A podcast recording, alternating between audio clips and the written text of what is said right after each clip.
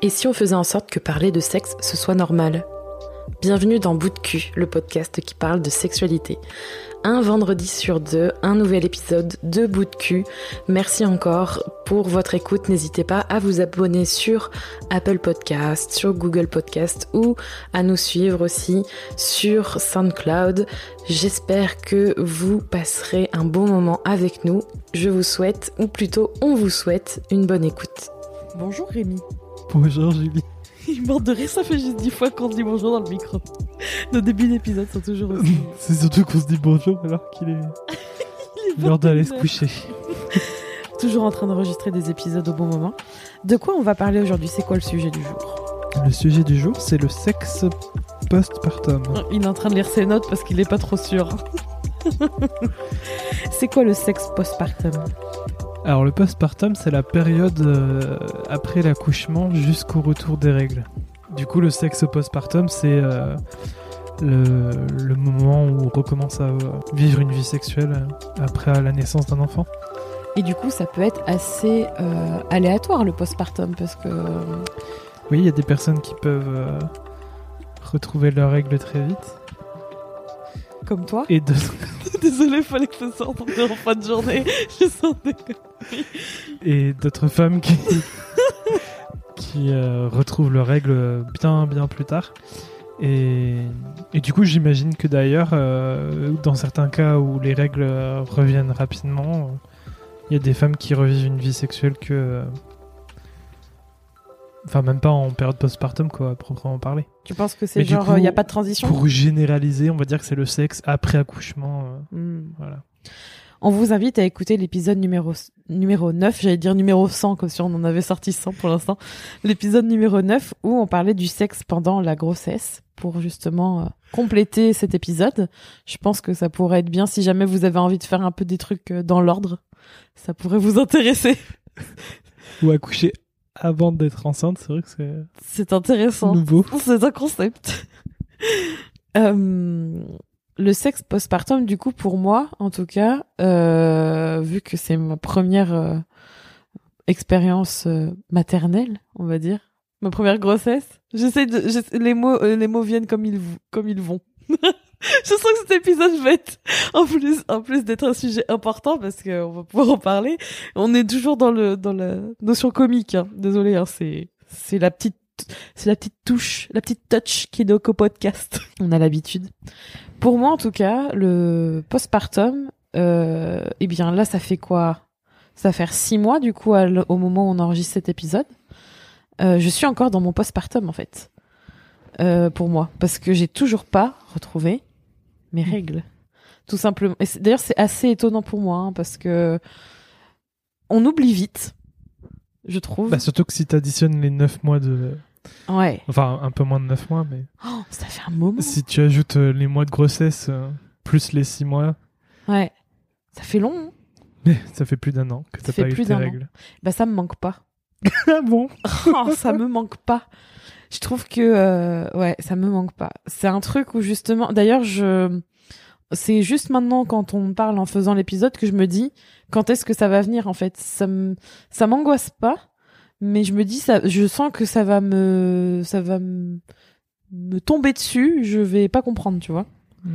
Parce que tu peux pas prévoir en fait. Je peux plus suivre mes cycles comme je faisais grâce à bah, mon application as plus donc tu es sûr que tu peux pas les suivre. Bah oui pourquoi alors moi pourquoi euh, je dis que je suis encore dans mon postpartum euh, à ce niveau là tout simplement parce que je continue d'allaiter. Donc comme je suis en train d'allaiter il y a des hormones qui font que eh bien, euh, le petit cadeau bonus, c'est qu'on n'a plus ces règles. Du coup, pour les filles euh, qui n'aiment pas, je suis pas sûr de beaucoup qui aiment, mais pour les filles qui n'aiment pas avoir leurs règles, et eh ben l'allaitement, il y a un petit bonus qui. Euh, mm. Enfin après, je sais pas d'ailleurs si c'est une règle obligée. Mais oui, je me pose la question. J'imagine que bon, comme c'est hormonal, tout le monde n'est pas, enfin personne n'est égal niveau hormonal. Mm. Du coup, sans doute que certaines femmes allaitantes euh, retrouvent quand même leurs règles rapidement. Tu vois, mm. je pense pas qu'il y ait de règles. Ce serait intéressant de euh, savoir, faudrait qu'on se renseigne. Je pense que statistiquement, euh, quand tu allaites, t'as quand même plus de chances de, de retrouver tes règles plus tard que celles qui n'allaitent pas. En tout cas, c'est mon cas. et ça m'inquiète pas. Enfin, ça me préoccupe pas plus que ça. Je pense qu'en plus t'es t'es pas mal habitué, donc du coup, euh, je n'ai pas mes, je n'ai plus mes règles pour l'instant. Ça ne veut pas dire, il faut faire attention à ça, que euh, vous n'ovulez pas. Parce que ça, c'est quelque chose, on rentre dans le vif du sujet par rapport à la sexualité. Euh, c'est pas parce que t'as plus tes règles, entre guillemets, que tu n'ovules pas. Et ça, c'est important parce que du coup, tu peux retomber enceinte En très tout cas, tu peux pas le vérifier. C'est ça. Disons qu'il y a, il y a une ovulation qui peut, euh, qui peut arriver euh, sans que tu le saches, quoi. Sans Enfin, prévenir. Voilà. Donc, euh, Sans signe avant-coureur. il y a des personnes qui, entre guillemets, utilisent cette période comme seul moyen de contraception, mais c'est pas, C'est risqué. c'est pas une méthode sûre à 100% vu que certes, il n'y a pas de règles, donc il n'y a pas de cycle d'ovulation régulier, etc. Mais on peut pas, enfin, il y a, ouais, il y a, y a une ovulation qui peut venir euh, sans prévenir et on peut pas vérifier, on peut pas savoir, donc euh, voilà. Et c'est comme ça qu'il y a des, euh, comment on appelle ça? Je crois des retours de couches. Des retours de, des retours de c'est, on a, ouais, ouais, ouais. C'est voilà, c'est comme ça qu'arrivent des retours de couches euh, surprises parfois. Surprise, euh, ouais, d'une certaine manière. Moi, je trouve que d'ailleurs, euh, on peut le dire. Moi, je trouve ça trop, trop, trop, trop risqué dans un sens où c'est, c'est jouer un peu avec le feu, quoi. Tu sais pas trop, tu sais pas trop si ça, si ça peut t'arriver ou pas. Enfin, c'est, c'est la loterie, quoi. Tu sais pas trop, mais tu prends quand même la pente que ça puisse arriver. Donc, je préfère éviter. Donc, protection, c'est quoi qu'il arrive, euh, quoi. C'est comme n'importe quelle autre euh, méthode de contraception euh, entre guillemets naturelle et et qui enfin au final c'est C'est naturel. C'est mais c'est vrai. compté c'est compté sur euh, sur la loterie comme tu Oui, dis, voilà, euh, c'est a- c'est comme la méthode du retrait quoi en gros hein. t'as enfin tu tu peux jamais être sûr à 100% que euh, Mm. t'as pas déclenché une procréation dans, tous les cas, pour ma part, c'est pas ce que je souhaite. Euh, re- re- enfin, directement euh, enchaîné, quoi, de toute façon. Après, il y a d'autres euh, trucs. Enfin, on s'éloigne sans doute un peu du sujet. C'est vrai. Et on s'arrêtera après ce que je vais dire. Mais mais il y a aussi la méthode de glaire cervicale là. Wow, Où, euh, ça sonne y a- dégueulasse. il y a des femmes. Il y a des femmes en fait qui arrivent à suivre leur cycle Avec des euh, glaires. ben, en vérifiant les glaires. Ah. Euh, bah, tu sais, t'as as des t'as des pertes vaginales, etc. Tu vois. Je suis choquée, on et- dirait qu'il sait mieux que moi. Mais tu sais très tu bien. sais les petites glaires que tu perds Tu sais les petites glaires là-bas, là Tu les vois, les petites glaires Et moi, je suis là. C'est le jeu de notre vie, ça, tu le sais très bien. C'est le quoi T'as dit Le truc de je suis choqué, il sait mieux que moi. Ah oui, c'est ça. C'est c'est le, c'est le. Tu sais que je pense fortement, mais ça va falloir qu'on y réfléchisse à faire des petits jingles. Je suis choqué. Genre, je suis choqué, il sait mieux que moi. Genre, c'est le moment, je suis choqué, il sait mieux que moi. Ah, faut trop qu'on fasse ça. Bon, tout ça pour dire que ouais, tu peux. euh, Il y a cette méthode euh, qui fait que. euh, c'est. Enfin, je trouve que c'est intéressant parce que du coup, ça se base vraiment sur l'écoute de son corps et la connaissance de son corps. Mais euh, encore une fois, je pense que ça demande peut-être euh, une expertise euh, super importante pour vraiment que ça fonctionne à 100%. Quoi. Moi, je reste sur la bonne vieille contraception qu'on vérifie, tu vois. du euh, comment on appelle ça? Le flux euh, contrôlé là ou je sais pas Le quoi? flux instinctif. Ouais, le non, flux mais là, on parle, dans, on part dans les règles. On a fait Oui, un oui. épisode sur ça, non On en fera un sur, euh, sur les règles si on n'a pas encore fait. Je crois pas qu'on l'ait fait encore.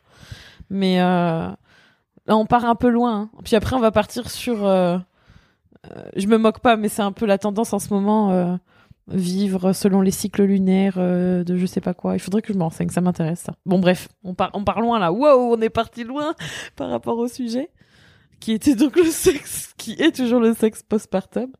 Donc après ce moment de glaire, c'est trop dégueu.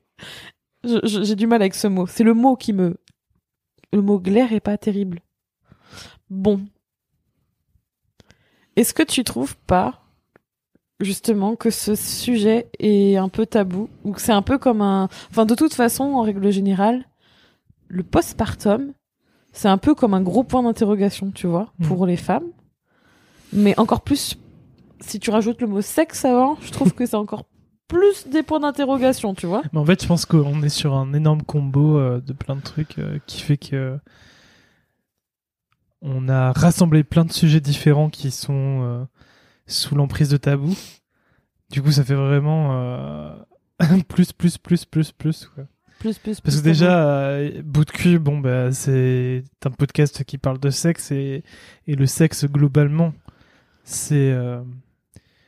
On en montre partout et à tout va, mais d'un autre côté, euh, on parle pas des choses. euh, euh, des vraies choses de la vie. profondeur, quoi, tu vois. Superficiellement, euh, on parle de sexe partout, mais le vrai sexe, entre guillemets, on n'en parle pas, quoi. Et donc, évidemment, tous les sujets qu'on traite dans Bout de cul sont plus ou moins tous tabous. Mm. Mais là, euh, évidemment, la grossesse, c'est déjà tabou en soi sur plein d'aspects. On va beaucoup mettre en avant tout ce qui est euh, joie et volupté de la grossesse. Et, et le postpartum, c'est pareil, quoi. On va dire, euh, oui, c'est merveilleux d'accueillir un bébé dans sa vie. Euh, par contre, euh, on va pas parler euh, de la enfin, en tout cas, on va pas trop parler de la dépression postpartum, euh, du baby blues, etc. etc. Si, mais Et euh, en puis, surface, genre, c'est normal, tu sais. Oui. Mais, euh, Mais tout le reste, en mais fait, je veux dire, même démerder, en fait. médicalement, on n'est pas, on n'est pas accompagné à, à ça, quoi. Mm. On Non. en avait discuté avec Harmonie euh, Mm. dans l'épisode de, de Maman expatriée à New York. De- du podcast Sur euh, la La meute. Meute. Euh, c'est ouais, euh, on est suivi médicalement pour voir si euh, le corps de la maman a bien euh, a bien récupéré euh, de l'accouchement, mais après euh, tout ce qui est mental, euh, Mm. on s'en soucie pas trop. Quoi. Alors, encore plus quand t'es dans un. Donc tout ça couple, pour quoi. dire que effectivement euh, euh, le précédent épisode sur euh, le sexe pendant la grossesse était déjà euh, un sujet relativement pas mal tabou, mais là on est passé au niveau supérieur. C'est comme si, en fait, quand tu deviens parent, il y a plein d'aspects. alors, à titre personnel, ok. Mais dans le couple, genre, c'est du néant. Enfin, comme si ça n'existait plus. Tu vois ce que je veux dire? Genre, genre, pas possible.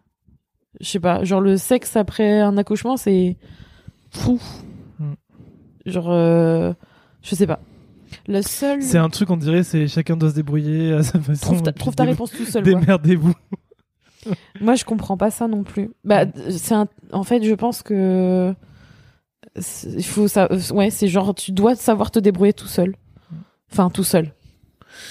Euh, avec ton couple, quoi. Et ça, c'est pesant. Enfin, je trouve ça pesant. Ne pas en parler, c'est contribuer à ce silence forcé, alors que t'as peut-être besoin justement de de d'extérioriser ça et surtout. euh, je pense surtout euh, aux femmes justement qui ont euh, accouché, qui ont traversé peut-être euh, c'est quand même plus le cas euh, quelques souffrances physiques quoi, il y a des choses où euh, ben ça fait quand même euh, voilà, il y a quand même des douleurs qui sont liées à l'accouchement. Euh, moi je peux parler par expérience, j'ai quand même euh, je trouve alors c'est quand même triste de dire ça mais en même temps je me dis ça s'est bien passé, donc j'ai pas eu de gros, de grosses douleurs euh, postpartum, je trouve. Et pourtant, en fait, on est censé récupérer. Enfin, j'ai l'impression que bah faut prendre sur soi et tout accepter. Ou c'est un peu le genre le oh ben faut faire comme si c'était rien passé presque. Je sais pas si tu vois ce que je veux dire. Genre la, t'accouches et puis bah tu prends sur toi, tu voilà la douleur, bah elle est là. euh. J'ai l'impression que, en fait, sur beaucoup d'aspects, quand tu deviens parent, euh, c'est un peu un baptême du feu.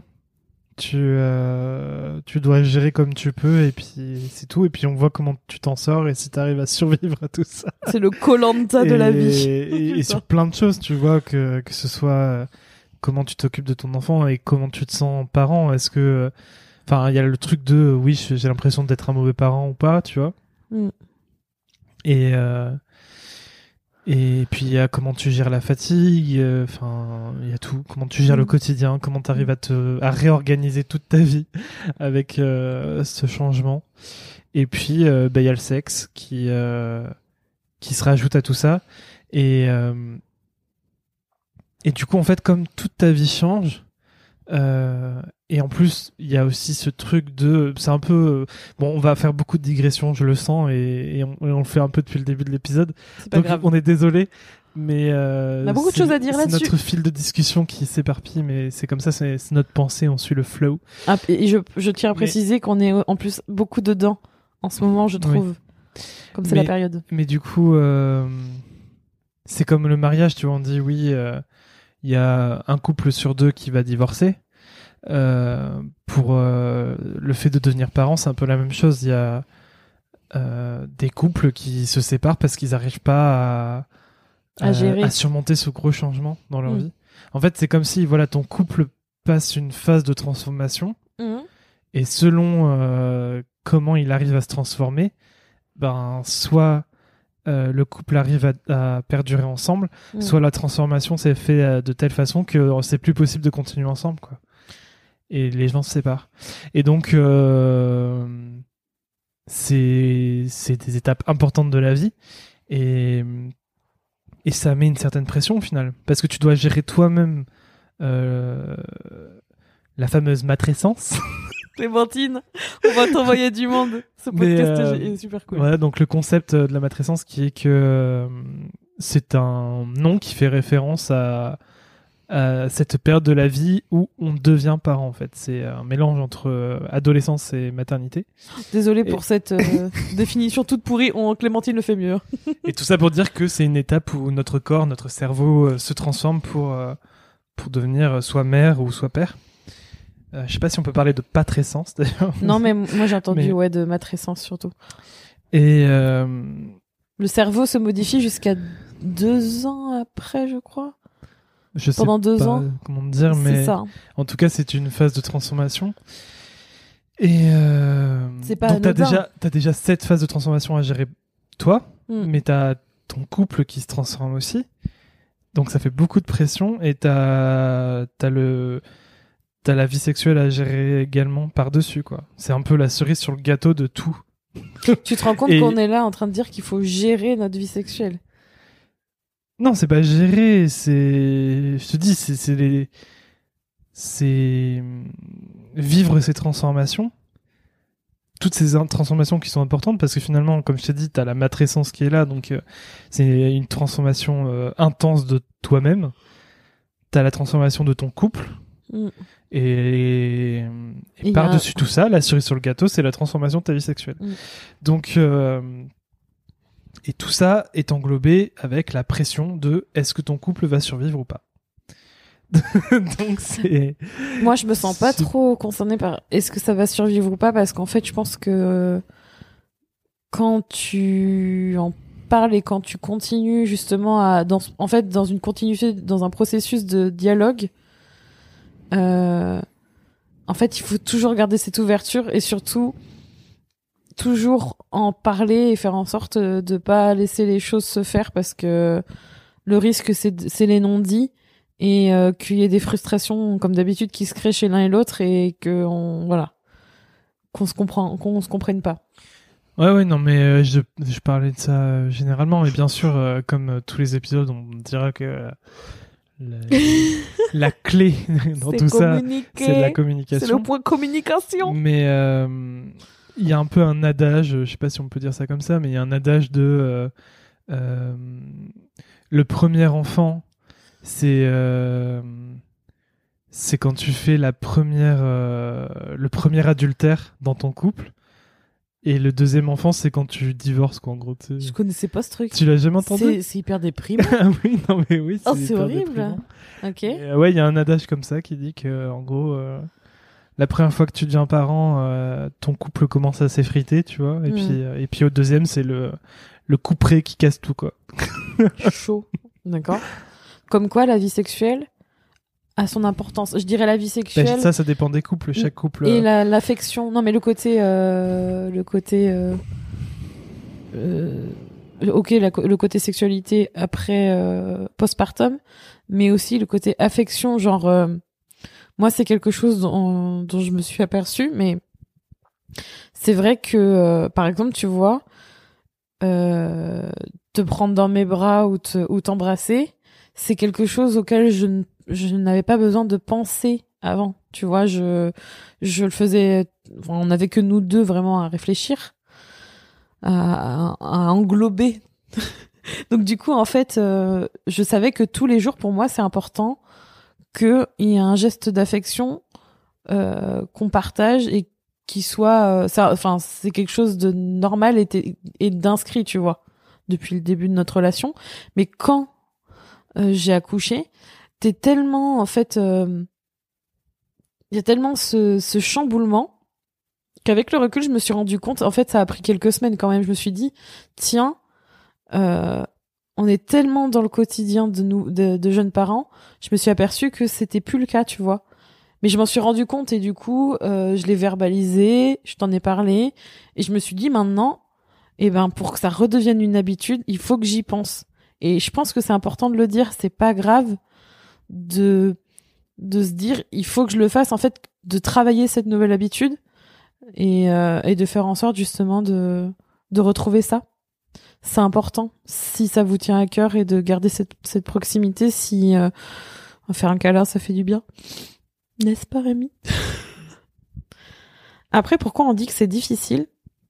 Je pense qu'on a tous les deux des points différents à partager. Pourquoi c'est si difficile que ça le sexe post le sexe postpartum? Euh, mis à part les, les phases dont tu as parlé et qu'il faut justement euh, intégrer dans sa vie. Bah, c'est difficile. euh, On peut parler, on peut parler, chacun pour nous euh, de nos propres difficultés qui combinées font que ben Oui, Mais enfin, tu, tu, c'est difficile de façon générale ou c'est difficile de façon personnelle? Euh, bah justement nous en tant que personne, quelles sont les difficultés Ah. Bah moi c'était euh, l'angoisse principale que j'avais euh, avant de avant qu'on décide de faire un enfant. C'était mon angoisse principale. Le sexe? Le sexe postpartum, je me disais euh, Est-ce que du coup c'est bah ça s'est en partie confirmé euh, sur euh, certains aspects et pas d'autres. La tristesse Cet épisode est, Mais non, c'est pas triste. la- c'est- cet épisode est sponsorisé par la dépression. C'est pas triste, c'est comme ça. Mais euh, Gros mystère sur les fameux points. Vous n'en saurez jamais plus.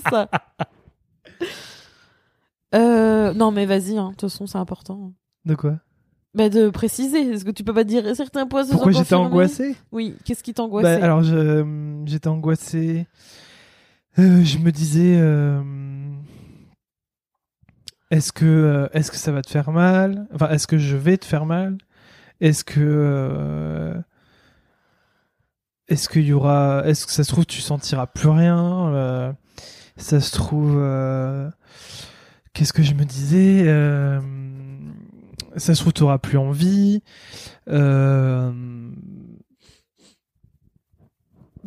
Ouais, c'était ça. C'était les- principales. Ouais, je crois que c'était ça les principaux points. Euh, oui. Moi, de mon côté, ça m'inquiétait pas du tout. En fait, j'avais presque. euh, je pense que pendant la grossesse, je me suis dit. Je, pense que justement, c'est là que le côté matrescence et cerveau qui se modifie euh, joue. Mais en fait, j'étais pas du tout inquiète par rapport à ça. Parce qu'en fait, je, je savais que quoi qu'il arrive, en fait, le plus important, c'était d'en parler et qu'il y aurait toujours une solution. On trouverait toujours une solution, tu vois. Après, aujourd'hui, euh, moi, quand je, je pense juste avant, je- j'angoissais pas de ça. J'angoissais pas ce que tu viens de dire, en fait. Je me, je me suis même pas dit est-ce que je vais avoir mal et tout ça. Bah, c'est bien. Ça m'a pas trop, ouais, ça m'a pas trop préoccupé. J'étais, euh, le postpartum. C'est vrai que j'étais pas trop préoccupée par euh, le par le postpartum. Je je me suis intéressée pendant ma grossesse un peu sur euh, la suite, mais j'étais pas trop angoissée par ça. J'y pensais pas trop au- à l'accouchement et au postpartum. Du coup, bah, ça m'a un peu servi. Mais moi, je crois que je t'avais même dit, je t'avais même ver- verbalisé que euh, c'était important pour moi que même une fois qu'on serait parents, euh, qu'on reste euh, des amants, quoi. Ah oui, ça c'est. Oui, Et- oui, ça c'est vrai. Je m'en souviens. Et du coup, ouais, c'est pour ça que ça faisait partie de mes angoisses parce que j'avais peur que qu'on rencontre euh, des difficultés, notamment celles que j'ai dit, euh, que soit soit que ça te fasse mal, que qu'il y ait plus de sensations, qu'il y ait plus d'envie, euh, voilà, Mm. tu vois. Et euh, et que du coup tout ça euh, mis ensemble fasse que euh, on s'éloigne. euh, en tout cas, cet aspect de notre vie s'éloigne petit à petit. et- Alors, t'as dit que ça s'était en partie réalisé. Est-ce que euh, on on aborde la partie euh, réalisation ou la partie qui s'est pas réalisée comme ça pour aborder les les petits les petits points. euh. La partie, euh, en fait, au final, les parties liées aux sensations, ça s'est pas du tout passé comme j'aurais pu penser que ça se passerait. Euh, T'as pas, par- t'as pas eu mal, enfin, pas, en même temps, t'as eu un accouchement euh, sans épisiotomie, sans césarienne, enfin des trucs J'ai eu un accouchement par voie basse. de grosses complications Euh, du coup, ça veut dire euh, qui ont fait que, sans opération. voilà, t'avais pas, par exemple, un avis médical qui t'aurait dit, oui, euh, Mm. ne reprenez pas de, ne repratiquez pas la pénétration avant X temps. Non, tu vois. mon postpartum n'a pas été compliqué. Mm. Alors, Du mon coup- postpartum n'a pas été compliqué, mais on, on abordera quand même. Mm. Et du coup, bah, on expliquera peut-être après, mais t'as eu d'autres soucis, euh, enfin, Mm. comment dire, non, c'est pas des soucis. T'as eu, t'as eu d'autres changements au niveau des sensations que, que je n'aurais pas envisagé possible. Enfin, d'ailleurs, j'en avais jamais entendu parler. Moi non plus. Donc, euh, donc non, ça, ça s'est pas réalisé du coup. Euh, par contre, la... ce qui s'est réalisé, c'est le fait que t'es beaucoup moins en vie Mm, mm. qu'avant. Oui. Et voilà. On sent la petite phase de dépression qui passe encore. Alors, faut savoir que moi, je pense. Alors, c'est mon expérience personnelle, donc en fait, comme on le dit dans chaque épisode, euh, il y a beaucoup de choses qui sont liées à notre vécu. Et moi, ce vécu que je relate là tout de suite, c'est vraiment, euh, bah du coup, c'est très personnel. Je pense que c'est lié aux hormones et à ce côté de l'allaitement. Mais après, spoil pas trop la suite de l'épisode. Ouais, je on va sais, plus mais je pense que après chaque point. Mais... Non, mais je pense que c'est lié à ça. Et du coup, c'est vrai que c'est vrai que pour le coup, mon envie euh, de euh, mon envie euh, n'est plus aussi régulière que qu'avant. Donc tu disais qu'il y avait un truc que euh, j'avais rencontré que tu pensais jamais possible au niveau de. Alors c'est pas des complications, je dirais moi. Euh, Oui, c'est un, c'est un changement. c'est un changement physique. En fait, faut savoir que quand on accouche, euh, donc il y a forcément des changements physiques qui se s'opèrent. Et une des choses qu'on conseille aux femmes, c'est de faire de la rééducation périnéale avec une kiné euh, formée à ce- ce- cette euh, cette rééducation là. Et euh, lors de mes premières consultations, il y a donc un un petit euh, comment on appelle ça état des lieux qui est fait.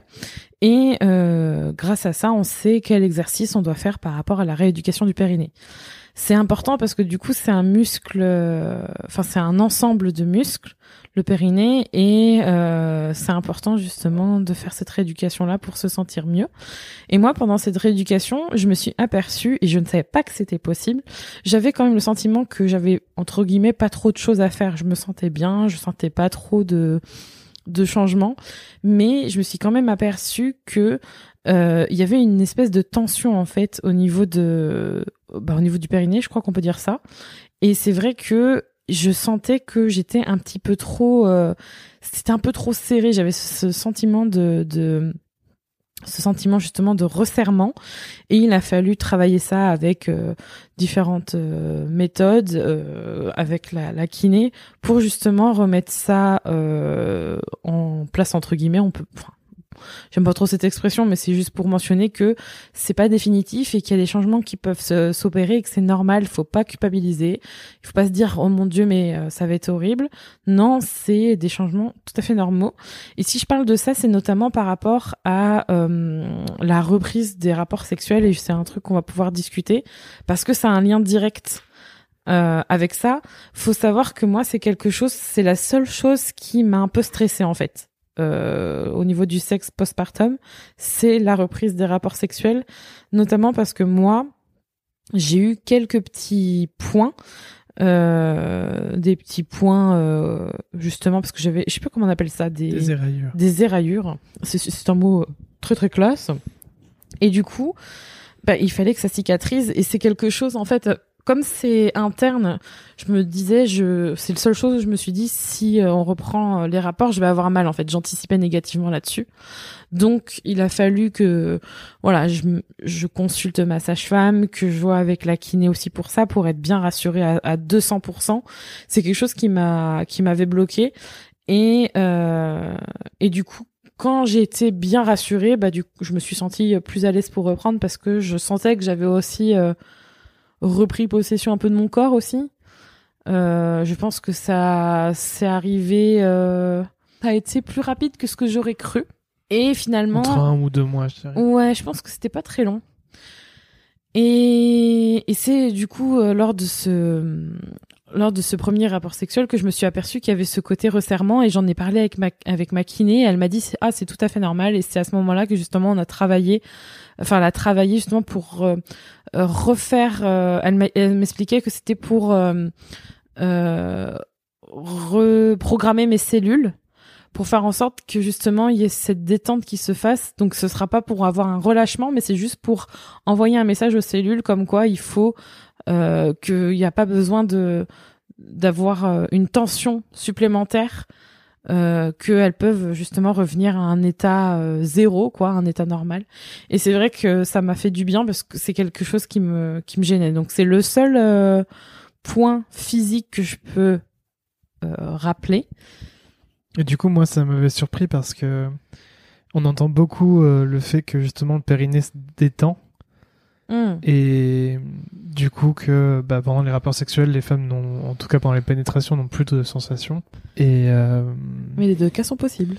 et en fait, ouais, les deux cas sont possibles, mais c'est vrai que le cas opposé, Et moi aussi, je l'ai découvert. Et en même temps, c'est pas forcément un cadeau, mais euh, faut savoir euh, justement euh, euh, ne pas ne prendre soin de soi.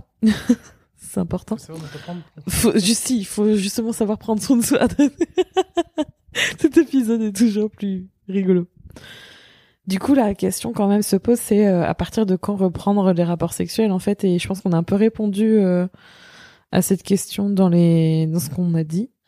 Euh, quand on se sent en confiance, enfin personnellement en tout cas, c'est mon cas. Il a fallu que je prenne mon temps, que je me sente à l'aise, que je retrouve mon corps comme j'avais envie de de l'avoir pour ce moment-là et me laisser le temps, être vraiment dans une zone de confort, de soins et d'amour pour faire en sorte justement d'apprécier ce moment de retrouvailles euh, charnel.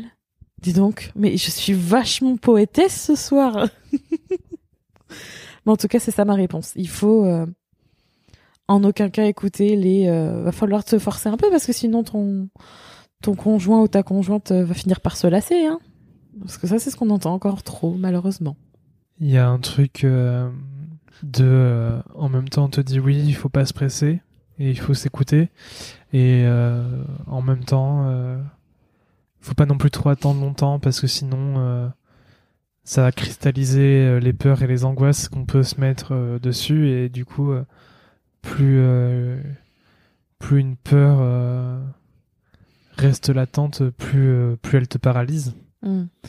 Donc t'as vraiment cette injonction là qui te rajoute finalement une pression quoi parce que T'es paumé. oui et Ça t'aide vachement, en fait. ouais je- j'ai l'im- enfin je sais pas à quoi ça sert de rajouter cette dire simplement oui il faut prendre le temps de s'écouter ça suffit tu vois je vois pas l'intérêt de rajouter derrière euh, parce que si euh, par contre si vous prenez trop de temps euh, ça risque d'être compliqué ensuite pour la reprise quoi je Moi, je trouve que c'est. J'ai l'impression que c'est, ça rajoute encore plus un, un truc qui aide pas, quoi. Ah, mais c'est la genre euh, la, la la mentalité donneur de leçons, genre je je sais ce qui va se passer si tu fais ça ou ça et euh, ça joue sur tes peurs, sur tes sur tes émotions et t'as juste pas besoin de ça. Euh, alors que le plus important c'est de faire euh, en fonction de soi déjà et puis en, fon- en fonction de son couple et puis de se donner du temps.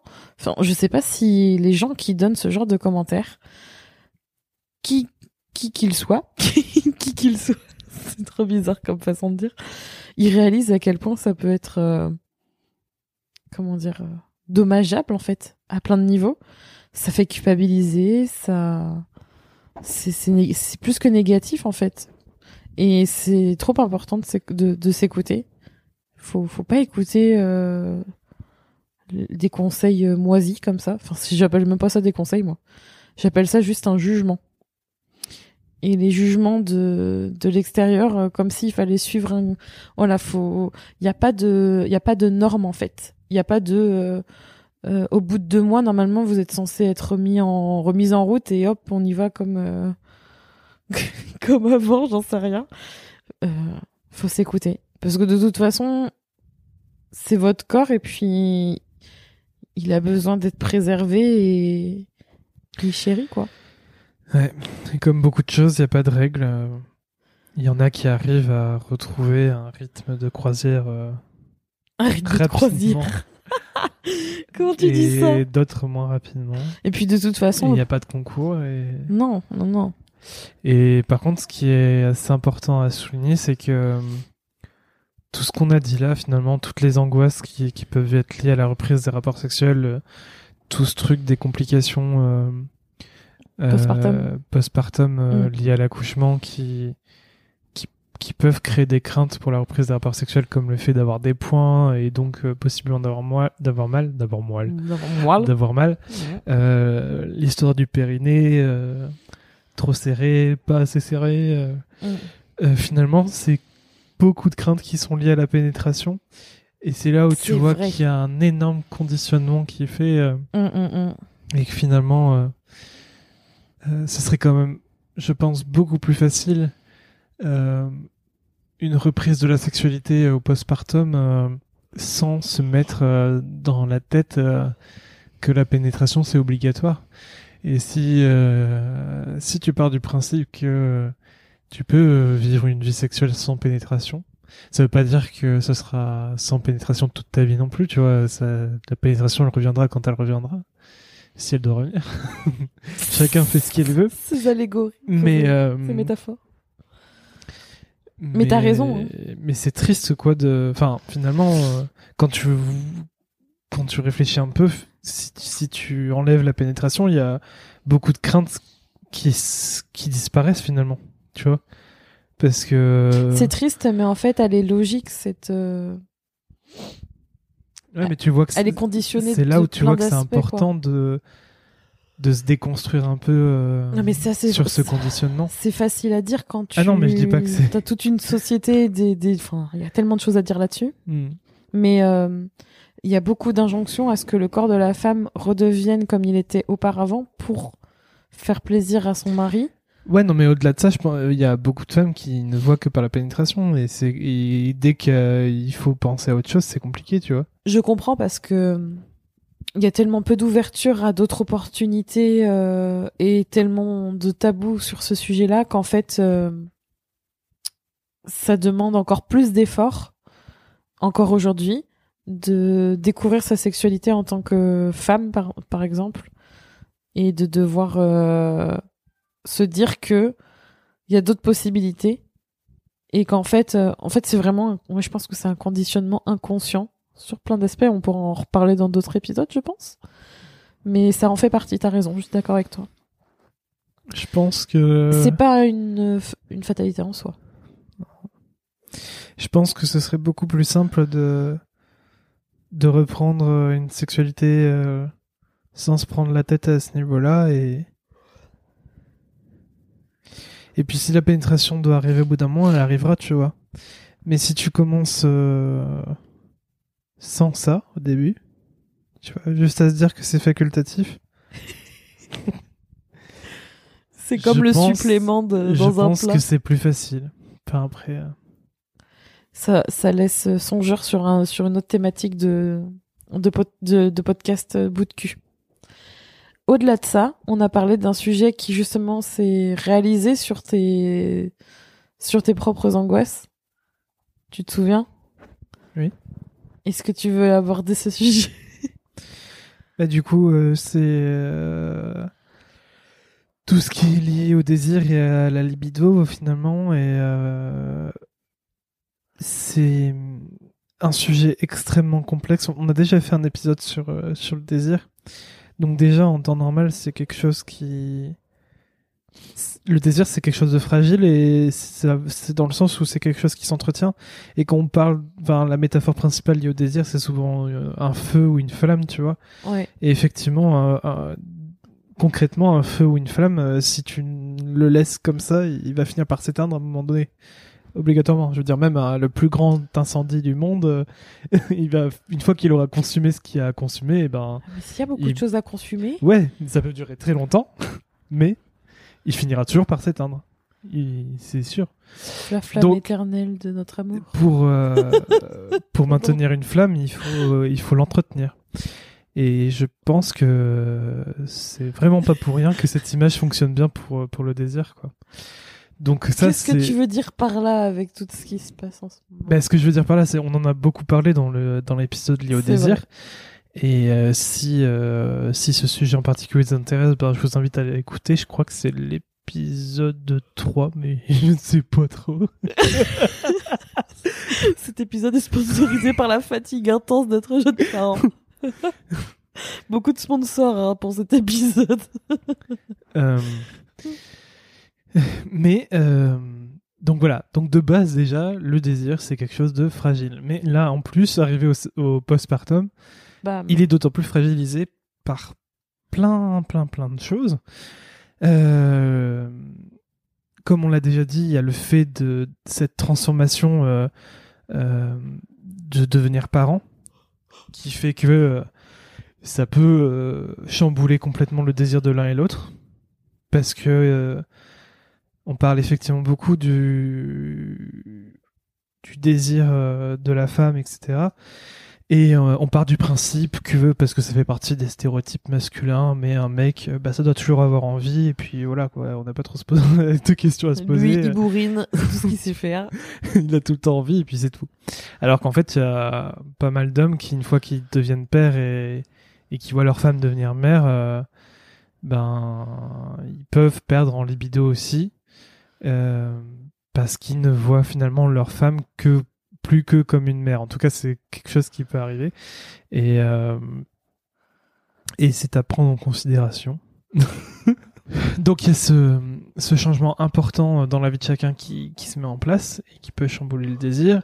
Il y a euh, tout le changement euh, physique, bah, notamment lié à la fatigue. hein Oh qui, là qui- là, qui joue bien sûr sur les deux, mais surtout euh, chez la femme qui euh, sort d'un événement euh, quand même éprouvant, hein, l'accouchement. Euh, C'est pas rien. c'est pas rien, c'est Puis pas, le une, reste aussi. c'est pas une promenade de avant, santé. le avant, pendant, après pas Donc mal. euh, voilà, il y a beaucoup beaucoup d'énergie qui disparaissent en fumée et ça n'aide pas pour le désir. Donc euh, il y a ça et puis euh, et puis ensuite il y a tout le côté évidemment transformation euh, physique. bah déjà euh, la femme en fait liée à la grossesse, elle a dû euh, accepter beaucoup de changements sur son corps.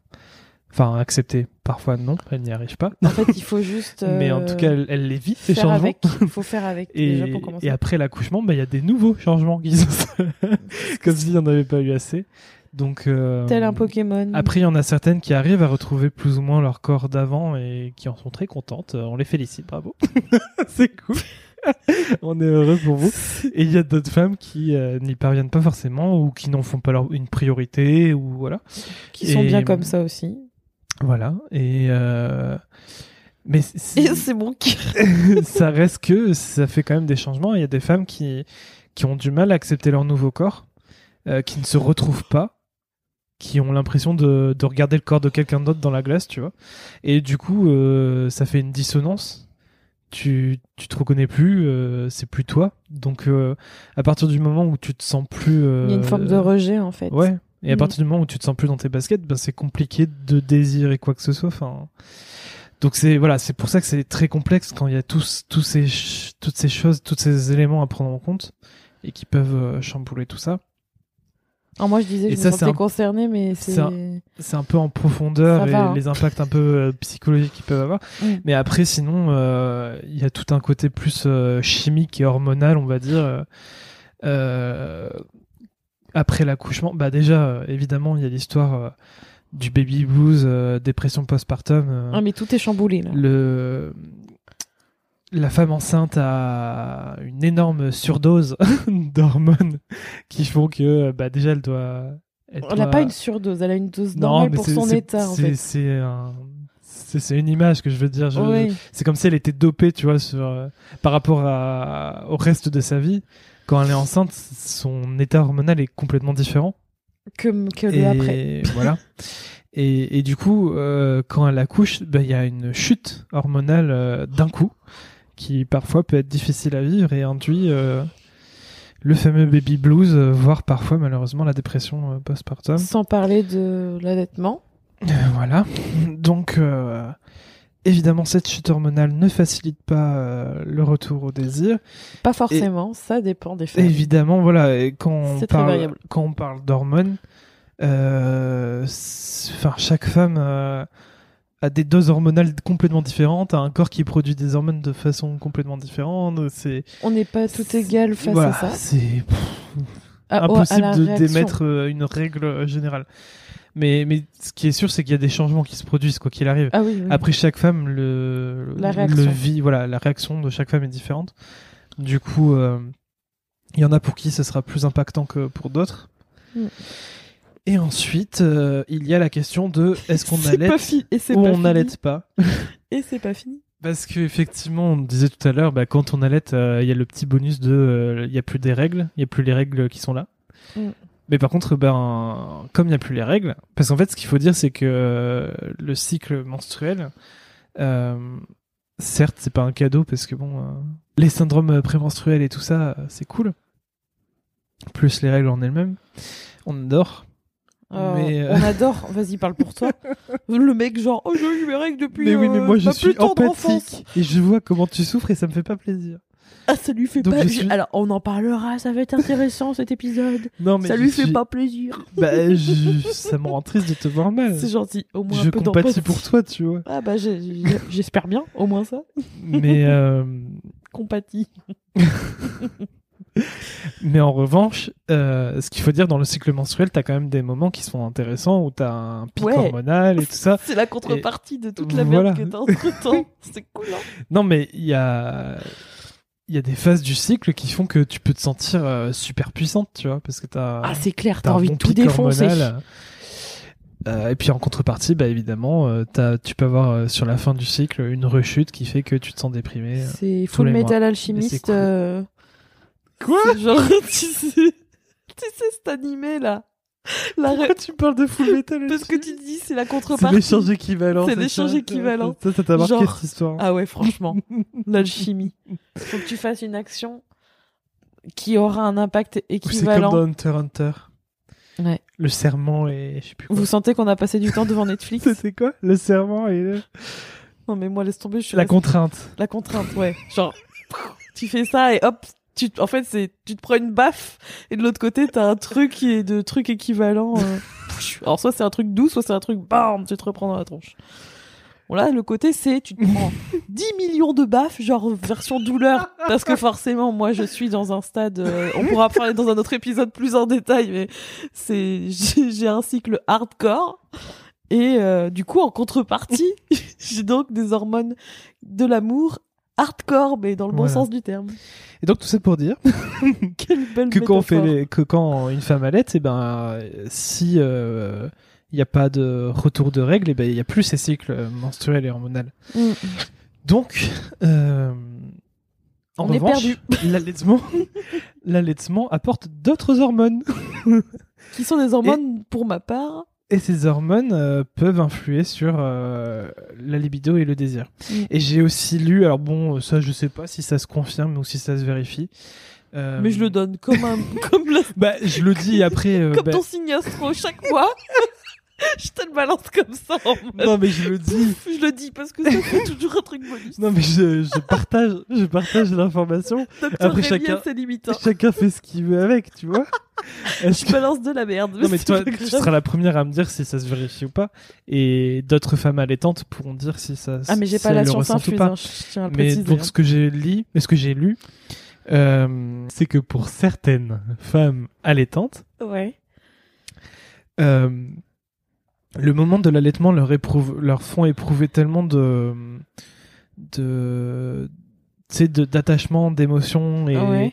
et euh, d'émotions fortes. ouais. J'attends la chute. que euh, en fait ça c'est comme si elle euh, elle réalisait en fait si tu veux déjà leur libido enfin j'ai- ça n'a aucun sens ma phrase Ça n'a strictement aucun sens. non mais il y a un terme je sais plus euh, c'est euh, quand tu fais un acte qui satisfait ta libido Oui. c'est un acte libidi je sais plus quoi genre libidinal ou c'est pas ça le mot mais, mais on va dire formule magique d'Harry Potter. on va dire libidinal C'est le libidineux moment. Là, ça fait dégueulasse. Moment. Libidineux, ça fait un peu Ultra le, le mec dégueulasse, tu vois. Mais euh, donc voilà, il y a, il y a un acte qui satisfait ta libido. Ouais. Et donc, il y a certaines femmes allaitantes. Déjà là, c'est un euh, peu chelou. Hein. Non, mais c'est pas sexuel. Bah, La libido, en fait, alors, déjà, ce qu'il faut savoir, c'est que la libido, c'est un peu la pulsion de vie, tu vois. Tu, tu peux, Non, mais ça, tu peux désirer bouffer du chocolat, c'est pas sexuel, mais c'est, C'est bizarre. ça peut quand être même. tellement fort que c'est une libido. Ok. Tu vois. Ok. Enfin, c'est un désir de quelque chose de fort. Et, et donc, il y a, bah, par exemple, les grands sportifs. Oh non, on fait encore une digression. On va jamais, on va jamais Non, finir cet par exemple, les grands sportifs, euh, ils peuvent éprouver un tel plaisir intense à réaliser certaines, euh, certaines prouesses euh, sportives Ouais. que euh, bah, ils ont pas envie de sexe après parce que. Mais ça veut pas dire qu'ils éprouvent du plaisir sexuel, tu vois. Non, je vois. c'est ce juste qu'ils ont une satisfaction tellement forte qu'ils ont pas de libido derrière. Que la... Non, tu veux dire plutôt que la libido. oui, baisse. parce qu'ils ont, ils ont satisfait leur libido. Ok. mais pas d'un point de vue sexuel, mais autrement, tu vois. Et donc, il y a certaines femmes, euh, il y a certaines femmes allaitantes qui, euh, ce moment de l'allaitement est tellement fort que ça satisfait leur libido d'une certaine façon, et donc du coup, elles ont pas de désir sexuel. euh.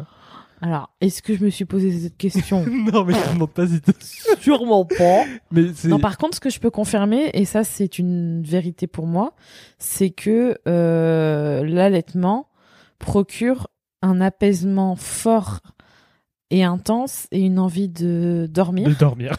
Je confirme car je viens de d'allaiter là euh, durant cet épisode. Vous n'avez rien remarqué, mais je suis allée allaiter trois fois de suite et je peux vous dire que je suis dans un état de zénitude extrême. du moins, je suis prête à aller dormir. Euh, et je ce qui est normal vu que c'est pour euh, te synchroniser un peu au, Ah là, je suis en mode au désynchronisation cycle de hein. sommeil de ton bébé. C'est dur. Du coup, t'allaites, comme ça ton bébé il s'endort, et toi tu t'endors avec. Merci pour cette leçon, docteur Et- Rémi, euh, qui était absolument vraie. Ce n'est pas la libiditude, là, je sais pas quoi. Mais en tout cas, je confirme que ça a un pouvoir, euh, euh, voilà, d'apaisement et de satisfaction émotionnelle. euh, on crée du lien quand on allait. Donc certainement qu'avec les hormones et tout ce côté émotionnel, ça doit jouer. Après, euh, je ne peux pas affirmer ni je ne peux pas affirmer exactement cette théorie, mais c'était très intéressant à entendre. Et après, du coup, il y a un extrême qui est tu tu tu vis tellement un moment d'intimité avec euh, ton enfant que t'as t'as plus le besoin de vivre un autre moment d'intimité avec quelqu'un d'autre. Tu vois, avant Ah ouais. avant d'avoir un enfant, la personne avec qui t'es le plus intime, c'est ton mari. Enfin, c'est ton pas forcément ton mari d'ailleurs, mais c'est ton, Ton conjoint ou n'importe euh, quoi. Ou n'importe quoi. Ton chat, ton chien. C'est rien. ta tablette de chocolat. Euh, Et une fois que t'as ton enfant, bah, tu ressens tellement, enfin, le moment d'intimité que t'as ton enfant est tellement fort que ça te suffit. Et du coup, euh, t'as pas besoin de chercher de l'intimité ailleurs. Ah ouais. Ah ça, tu vois, euh, je serais plus. euh, si ça devait m'arriver, je serais perturbée, tu vois. Mm. Ce n'est pas mon cas non plus. Et, tout voilà. ça pour dire qu'est-ce qui m'est arrivé dans tout ce lot de, de, Et sinon, de voilà, plus simplement, euh, les hormones euh, qui sont euh, sécrétées pendant l'allaitement ne facilitent pas le désir et la libido. Donc, vous avez Et la je réponse. pense, je pense que biologiquement, c'est un peu, on est un peu programmé euh, C'est un peu logique. à voilà à se concentrer sur le bébé. Mm, mm. Euh, Il a besoin de toute notre attention parce Voilà. qu'il doit survivre de toute façon. euh, il a que nous pour survivre. du coup, je pense que niveau instinct animal et primaire, le fait que l'allaitement baisse baisse le désir, ça évite peut-être de déclencher une grossesse trop tôt. Et, et du coup, qui pourrait mettre à mal le premier bébé. euh, C'était l'instant théorie. théorie euh, préhistorique. théorie fumeuse, mais, mais qui a le mérite d'exister. Merci Rémi. Mais moi, je suis assez d'accord avec ça dans le sens où c'est ce que je ressens. Je depuis euh, depuis l'accouchement, de, comme j'allais exclusivement, je ressens pas de cette nécessité, tu vois.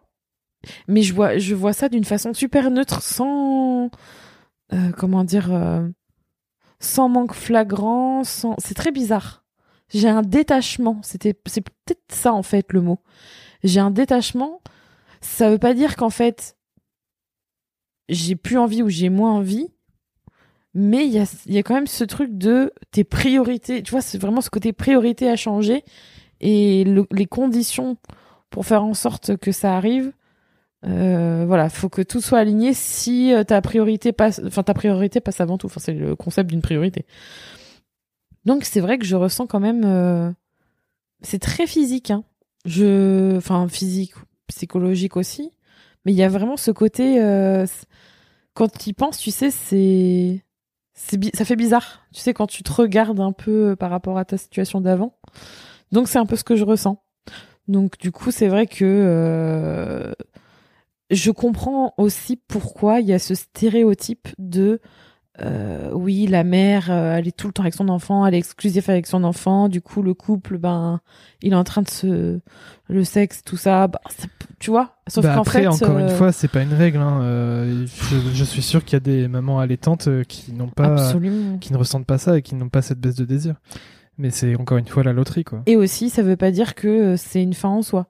Je veux dire, c'est pas parce que tu prends soin de ton enfant et que c'est une priorité que euh, ton couple doit imploser de l'intérieur et que euh, euh, que ta vie sexuelle doit devenir une pauvre petite tache dans le fond qui attend son heure. C'était le cet épisode est rempli de métaphores pourries. Je je sais pas comment dire autrement.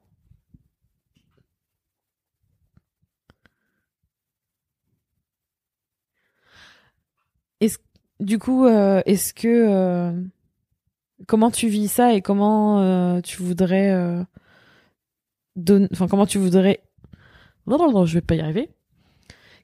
Qu'est-ce que tu voudrais dire du coup pour euh, de notre positif? Parce que j'ai quand même le sentiment qu'on a été pas forcément super positif en fait. Ou alors c'est mon ressenti. Ben, comme tu l'as dit, c'est ni bien ni mauvais, euh, c'est neutre, comme tu dis. Après, chacun le vit. Euh, le vit. On sent quand même une phase de dépression de ton côté. Non, mais c'est une... quelque chose qui se vit, c'est tout. Et non, mais c'est pas que. c'est pas que je suis en dépression, je suis en frustration, c'est pas le même terme. C'est important d'en parler, je pense. Mais c'est. Parce que. C'est le problème de. Euh, on est deux personnes différentes. On est, certes, on est un couple, mais on est deux entités différentes. Et malheureusement, on n'est pas, on peut pas tout le temps être synchronisé et l'expérience de, de la grossesse et, de la parentalité, bah, notamment, c'est un moment où euh, physiquement, euh, chimiquement, on peut pas rester synchronisé, c'est pas possible parce que, à moins d'être, euh, enfin non, d'ailleurs, j'allais dire une connerie, mais il y a tellement de changements qui se fait dans le corps de l'un et de l'autre que on peut pas être synchronisé, c'est pas possible. Donc chacun le vit comme il le peut. Et, euh, et après, le tout, c'est de trouver les compromis et de, de conserver le lien. Conserver le lien. Moi, mon conseil, c'est euh, apprenez déjà à vous satisfaire par vous-même. Euh, dans le sens. Alors, avec, comment dire. C'est pas des stéréotypes, mais je pense que ça se confirme un peu quand même. C'est que souvent les hommes ont envie de, de reprendre une vie sexuelle peut-être plus rapidement que les femmes quand dans des couples hétéros. Et du coup, il y a peut-être ce côté euh, justement, euh, voilà, on, on a l'impression qu'il faut prendre sur soi pour euh, recommencer une vie sexuelle, alors que pas du tout. Donc, j'aurais un message à passer à tous les hommes qui écoutent ce podcast et qui sont en couple apprenez à vous satisfaire de votre main ou de tout autre objet de la masturbation. Oui, mais je suis pas d'accord avec ce message. Ah bah moi je suis d'accord. Parce que moi je. Pour commencer. Non mais c'est pas une question de ça. Avoir une vie sexuelle, certes la masturbation ça peut rentrer dans la dans la vie sexuelle, tu vois. Mais avoir un rapport sexuel avec quelqu'un, ça passe pas par la, masturbation euh, non, seule, moi je parle de la sexualité, je parle pas d'un rapport mais là, sexuel. Oui, mais hein. tu dis pas reprendre une sexualité euh, soi-même, c'est reprendre une sexualité en couple. Ah, mais là, Et je te parlais... masturber seul, tu peux pas. Enfin, c'est pas par- reprendre une sexualité Non, en couple. Non, mais je Donc, parlais, si pas, je parlais pas en couple, je parlais de si le ça commence besoin- par soi.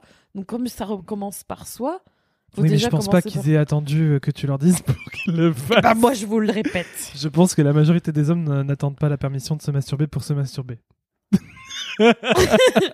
eh ben, eh ben, Mais c'est un, c'est un conseil qui est valable autant pour retrouver une sexualité quand on en a besoin soi-même, mais aussi si jamais vous sentez une frustration et que pour le moment, euh, en couple, voilà, c'est juste pas le moment pour votre partenaire.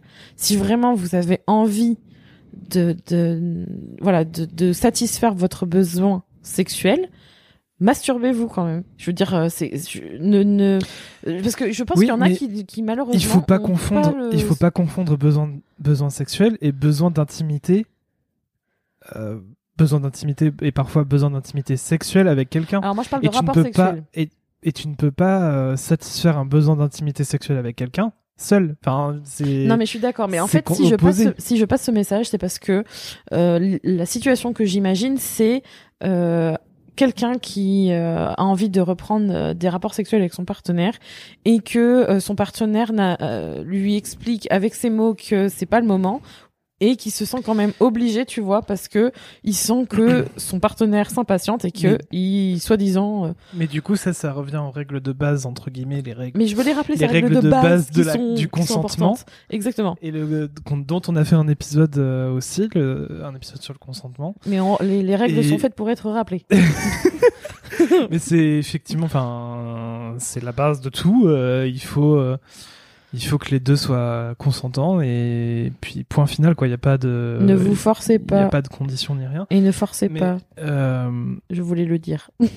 peut-être que ce que tu veux dire, c'est euh, que les hommes doivent euh, se poser la question à un moment donné est-ce que j'ai envie de jouir ou est-ce que j'ai envie de vivre un rapport sexuel avec ma femme, tu vois Et si c'est Ou juste. alors la question c'est est-ce que je pense qu'à ma gueule ou est-ce que je pense. En fait, c'est ça, non, mais faut ça pas plus simplement. non plus euh, voir le mal partout. Mais euh, non, mais il y en a qui, mais voient si, pas ça s'ils comme. arrivent à, à prendre le temps de se poser la question et que Mm. effectivement ils ont juste besoin de jouir, ben euh, une masturbation ça suffit pour ça. Mais euh, tu peux pas reprocher à quelqu'un d'avoir un besoin d'intimité avec une autre Je- personne. Non, c'est pas Et ça. C'est par parce que moi je ce qu'il vois faut comprendre, c'est qu'une fois, si tu arrives à identifier que tu as effectivement un besoin d'intimité avec quelqu'un, et ben ça va pas, ça, ça, ça ne se résout pas forcément par une pénétration et voilà, et que ça peut se résoudre de plein de façons différentes et qu'il faut trouver la façon qui euh, qui euh, qui mette d'accord les deux. Je dis ça parce qu'en fait, quand on est dans une dans en postpartum, on est dans une grande fragilité psychologique et émotionnelle et qu'il y a des choses des fois c'est même pas des c'est même pas des choses directes, ça peut être des phrases de d'autres personnes, ça peut être euh, euh, des phrases de, de personnes d'autorité comme des médecins ou euh, voilà, vous vous culpabilisez peut-être de ne pas de ne pas être euh, de ne pas retrouver la sexualité que vous aimeriez. Et du coup vous culpabilisez parce que vous dites que c'est de votre faute. Alors tout ce que je dis justement c'est pour vous dire que non, c'est pas de votre faute, mais des fois il y a des choses qui font que voilà, vous vous partagez vos difficultés de jeunes parents, que vous sentez fatigué, que dans votre couple parfois c'est difficile, peut-être qu'il y a des tensions. Et euh, et malheureusement, il y a beaucoup de, de personnes extérieures qui vont interpréter et qui vont vous donner des retours pourris, mais qui vont vous toucher et qui émotionnellement peuvent peut-être faire, peut-être contribuer à vous faire euh, accepter des choses que, si vous écoutez bien, vous aimeriez pas prendre comme décision. C'est par exemple des, des choses anodines comme euh, euh, ah, euh, mais peut-être qu'il faudrait que tu lui fasses plaisir pour, euh, tu vois, pour euh, pour améliorer la situation. Un peu comme, un peu pour vous faire porter le- la responsabilité de, de l'état dans lequel votre couple se trouve, alors que ben finalement c'est c'est un passage euh, assez classique et, normal et que ça va passer, c'est pas grave, mais c'est pas de votre faute. Et qu'il faut aussi accepter que c'est un travail à faire à deux et, et aussi en tant qu'individu. Tout ça pour dire que J'insiste là-dessus parce que je pense qu'il y a beaucoup de femmes qui prennent sur elles et qui pensent qu'elles sont responsables aussi de la de l'état dans lequel le couple se trouve à ce moment-là. sexuellement parlant, et qui vont malheureusement accepter des choses qui, si elles s'écoutaient vraiment, elles ne n'accepteraient pas. Mais du coup, c'est à l'autre d'être capable de se rendre compte que. Mais comme je ne fais pas toujours confiance à celui que vous avez en face, c'est triste, hein, mais j'entends trop de choses qui me, et je lis trop de choses qui me font mal au cœur. Donc, prendre soin de soi, ça passe d'abord par soi et par savoir, euh, voilà, se protéger de toutes les manières. Et je voulais quand même le dire parce que c'est important d'en avoir conscience et de, et de savoir que vous avez tous les droits de euh, refuser et d'accepter, mais c'est à vous de choisir. Ah, Votre, vo- oui, vous, vous, non mais c'est pas ça. C'est vous êtes importante et et, et votre euh, votre euh, votre vie est importante. Vos choix sont importants et doivent être respectés. Voilà. Pour conclure sur ce, cette thématique de sexe postpartum, euh, qu'est-ce qu'on peut garder en tête? C'est une phase. C'est comme quand tu dis aux parents, tu sais, genre, aux enfants, ils vivent des trucs, c'est une phase. Non, mais c'est vrai après. hein. C'est pas faux. C'est après euh, c'est une phase particulière euh, dont on met un nom dessus, mais au final euh, la vie n'est qu'un. Oh là là. J'ai l'impression d'être un gros relou. Philosophe de merde. La vie, la vie n'est qu'une succession de phases. Mon Dieu, cet épisode. Et voilà. Et on passe d'une phase à une autre. C'est merveilleux. Après Docteur Rémi, on a Philosophe Rémi. Je veux pas voir assez de jingle, moi. Ça va pas être possible. bon, après, la vie n'est qu'une succession de phases. Moi, je vais être beaucoup plus terre à terre. C'est, bah, c'est comme ça. non, c'est juste envie de, je vais pas re- reparler du consentement euh, parce qu'on en a déjà beaucoup beaucoup parlé, mais euh, que vous allaitiez ou non, que vous soyez concerné que vous ressentez, euh, voilà, les changements euh, plus ou moins fortement.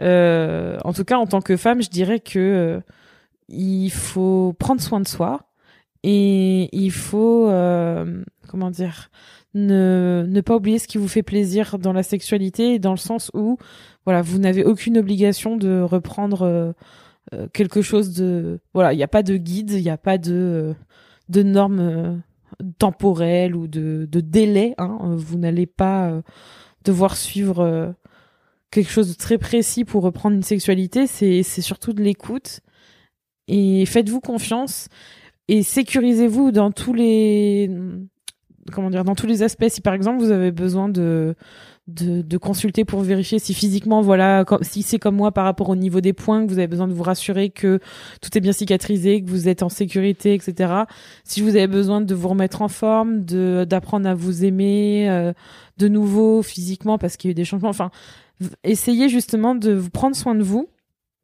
euh, justement pour faire euh, bah, pour euh, pour vous sentir euh, épanouie et, et belle de nouveau pour euh, enfin belle vous êtes belle mais des fois ça passe par votre regard et c'est important ça donc si ça peut vous aider faites-le faites tout ce qui puisse vous aider justement pour euh, Et déconstruisez l'injonction de la pénétration. Oh, oui, mais ça, on en reparlera dans un épisode parce que je pense que ça pourrait être assez intéressant. Et hum, petit conseil bonus, euh, la sexualité postpartum, ça passe aussi par la masturbation pour la femme. Donc, si jamais vous sentez que reprendre euh, une relation euh, euh, sexuelle avec votre partenaire, c'est un, comment dire, un pas un petit peu trop grand pour débuter, euh, faut y aller par étapes. Je trouve que le conseil que tu m'avais, enfin le conseil que tu m'as rappelé, parce que moi je suis un peu passoire, c'était de penser au sexe d'abord, puis ensuite, tu vois, passer par étapes. Je trouve que c'était pas mal ça. Mais de toute façon, euh, ça revient un peu à beaucoup de d'éléments qu'on avait donnés dans l'épisode sur le désir. Donc, euh, Mais je tenais à le si répéter. vous cherchez euh, des éléments concrets, parce que peut-être qu'on n'a pas été assez concret C'est vrai. dans cet épisode, mais si vous cherchez des éléments concrets sur comment entretenir et raviver son désir, on a fait tout un épisode là-dessus qui peut complètement s'appliquer euh, euh, dans la situation euh, postpartum. Et oui, voilà. Et puis, euh, si vous vous sentez concerné, que vous êtes dans cette phase actuellement, sachez que nous, on l'est aussi au moment où on tourne cet épisode. Et que. euh, Est-ce qu'on va divorcer? Ah, tu me poses vraiment la question. à Bah oui, non, mais c'est juste pour être vraiment dans le concret. Pourquoi on... Pourquoi Bah, on- bon, Rémi est mort de rire parce qu'en fait, ça veut, c'est juste une question bête, mais euh, euh, quand tu disais c'est une phase, c'est aussi, euh, aussi un moment où justement on, on, solidifie un peu son couple euh, d'une certaine manière, et je trouve que voilà, c'est pas une règle. Faut, c'est, pas comme quand on dit oui, voilà, quand on va se marier, voilà, euh, l'amour dure trois ans, enfin des, des, c'est un peu des conneries pour moi. Mais en tout cas, il n'y a pas de faut pas anticiper négativement. Je trouve qu'on s'en sort très bien et que c'est une nouvelle façon de d'apprendre euh, à vivre différemment. Mais ça va, on va bien, je vais bien. Merci d'avoir écouté cet épisode et n'hésitez pas à nous rejoindre sur le Discord Kinoko Podcast que nous venons d'ouvrir pour justement discuter avec vous des derniers épisodes de Bout de cul et de tous les autres podcasts du Kinoko Podcast. Le lien pour rejoindre le Discord est disponible dans les notes de cet épisode. Vous pouvez aussi partager et commenter et noter le podcast Bout de cul sur Apple Podcast. N'hésitez pas à mettre votre commentaire, on les lit avec plaisir. Et également à vous abonner. On se retrouve pour un nouvel épisode de Bout de cul très bientôt.